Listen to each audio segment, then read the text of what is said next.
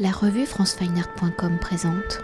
Christelle Théa, vous êtes artiste, plus précisément dessinatrice, et nous nous rencontrons pour évoquer ensemble votre nouvelle exposition que l'on peut découvrir à la propriété Caillebotte depuis le 19 septembre et jusqu'au 8 novembre 2020. Diplômée en 2015 des Beaux-Arts de Paris, en à peine 5 ans, vous avez construit une œuvre singulière où, toujours muni d'un bloc de dessin et de stylo à l'encre de Chine, vous croquez le monde qui vous entoure.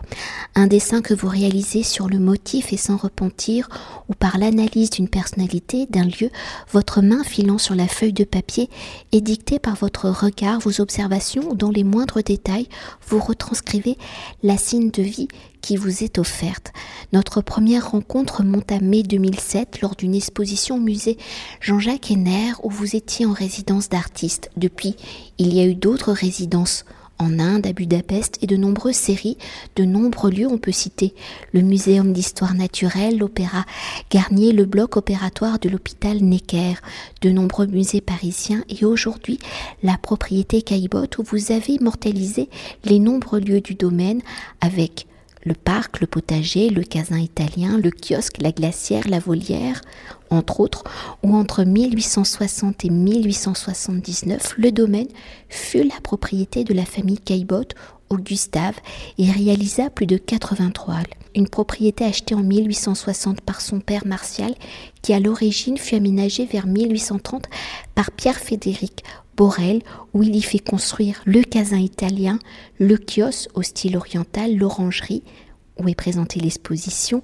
à l'inspiration néoclassique, Marcel Calbot poursuit ses grands travaux et fait construire de nouvelles fabriques avec une chapelle romano-gothique, un chalet suisse, une volière en rotonde. Alors si votre approche plastique est de saisir sur le vif l'ambiance, l'âme des lieux à l'observation de la propriété Caillebotte, quels sont les lieux que vous avez choisi de dessiner par ces lieux choisis pour vous, comment définissent-ils l'histoire et l'évolution de la propriété, les différentes personnalités de ces propriétaires successifs? Je ne sais pas si je réponds à la question, mais j'en m'avais proposé l'exposition à la propriété Caillebotte. C'était un lieu que je ne connaissais pas. Et en découvrant ce lieu, le potager, le casin, euh, le parc, la volière, euh, j'ai trouvé ça magnifique. Et euh, ce qui m'a intéressé, c'était vraiment, je suis partie du détail. Et après, le dessin, il se développe comme un lierre tout autour. Et ce qui est magnifique dans le potager, c'est que à chaque saison, c'est différent. Que ça soit printemps, été, automne ou hiver, à chaque fois, c'est au même d'une semaine à l'autre. Le paysage change, les plantes poussent. Du coup, euh, en dessinant ces différentes, ces différentes fabriques, ça m'a beaucoup inspiré. Alors la propriété Caillebotte étant l'une des résidences d'été de la famille, Caillebotte ou Gustave, avec ses frères Alfred et Martial, y passa de, nombreuses, de nombreux séjours, utilisant ainsi le motif du parc comme sujet de ses tableaux. Il en réalisa, je le rappelle, plus de 80. Alors, dans votre exploration de la propriété, pour y capturer les différents lieux, avez-vous suivi les pas, les points de vue de Gustave Caillebotte dans les différents lieux choisis Avez-vous retranscrit la présence de Gustave Caillebotte y avez-vous fait des résonances avec cet artiste qui fut également, je le rappelle, l'un des mécènes des impressionnistes? Euh, Oui, du coup, j'ai regardé en fait les tableaux de Gustave Caillebotte et dans certains tableaux, j'ai essayé de reprendre euh, le point de vue, peut-être pas pour tous, mais par exemple pour les dessins parisiens comme la rue de Moscou et le pont de l'Europe, j'ai essayé de me replacer en fait à la place de Gustave Caillebotte. Et j'ai remarqué qu'en final, même si les bâtiments, euh, il y a certaines architectures qui ont, qui ont été sauvegardées ou des modifications, en fait, c'était impossible de retrouver la même euh, la même perspective ou euh, le même emplacement. Parce qu'en fait Gustave Caillebotte je pense qu'il prenait des photographies et parfois il assemblait deux plans différents. Parfois je pouvais être assise à côté d'un mur ça reprenait euh, celle de la rue de Moscou mais il y a aussi le point de vue euh, des immeubles du fond. J'arrivais pas à retrouver les mêmes et en fait il les a assemblés. Donc c'était pas possible de retrouver les mêmes points de vue.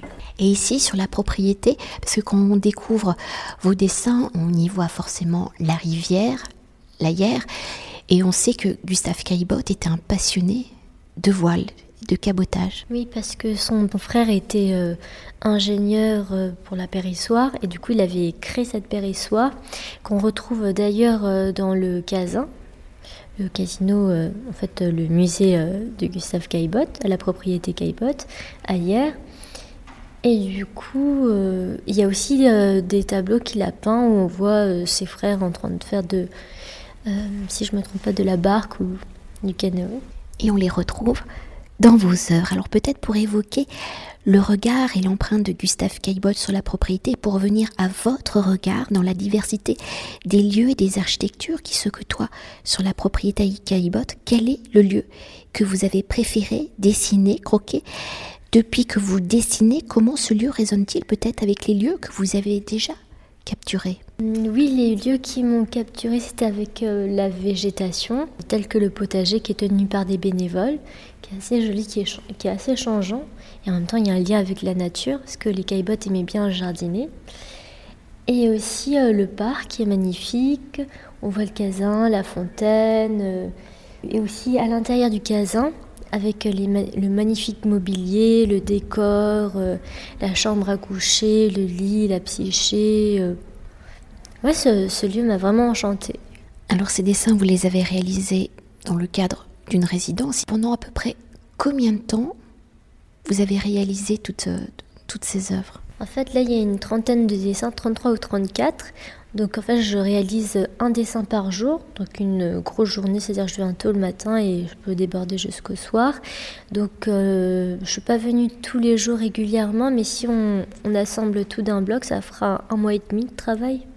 Et pour continuer de décrypter votre approche plastique et le regard que vous avez porté sur la propriété Caillebotte, pouvez-vous peut-être nous décrire l'un de vos dessins par le choix du lieu de son point de vue à la réalisation du dessin détail Par exemple la volière. Donc j'ai commencé par faire euh, le toit de la volière et petit à petit en fait euh, c'est comme un puzzle, tout s'imbrique. Et donc euh, j'ai dessiné le toit, les briques, les poules, le coq, les faisans. Et à chaque fois, pour les animaux, ça bouge. Mais, et après, petit à petit, ça crée le dessin. Donc euh, quand je commence un dessin, en fait, je ne sais pas où ça va me mener. Je pars du détail et ensuite ça va. C'est un peu comme l'argentique, on prend la photo, mais après ça se développe, on découvre le résultat. Donc j'ai pas de d'image prédéfinie dans ma tête. Je laisse respirer tout autour pour que le dessin respire. Et pour conclure notre entretien et pour évoquer votre pratique du dessin dans la manière de vous lancer justement sur la feuille de papier sans dessin préparatoire, dans son exécution sans repentir, où votre trait met sur le même plan l'avant et l'arrière, où les perspectives sont rejouées dans cette approche très précise et exhaustive du lieu dessiné, peut-on y voir votre approche comme un récit peut-être littéraire ou parfois vous y rajoutez des dialogues. En cela, est-ce que peut-être la bande dessinée, voire l'illustration, le dessin de presse sont des sources d'inspiration et de narration? J'aime bien la bande dessinée ou les dessins de presse. Euh, bah, je, trouve qu'il y a une grande qualité. C'est pas trop genre mon inspiration première, parce que j'aime beaucoup euh, Albrecht Dürer, Jean-Dominique Ingres, des dessinateurs plutôt au trait. Euh, comme euh, aussi David Hockney, Sam Safran. Et après, dans Dessinateur proche, j'aime bien Nicolas Vial. Euh, mais c'est vrai que, je, comment dire Après, pour moi, c'est j'ai besoin de. En fait, chaque jour, de dessiner un dessin, ça, un dessin par jour, de créer un dessin, et voilà, c'est comme une respiration. Merci beaucoup. Merci beaucoup. Cet entretien a été réalisé par franceweiner.com.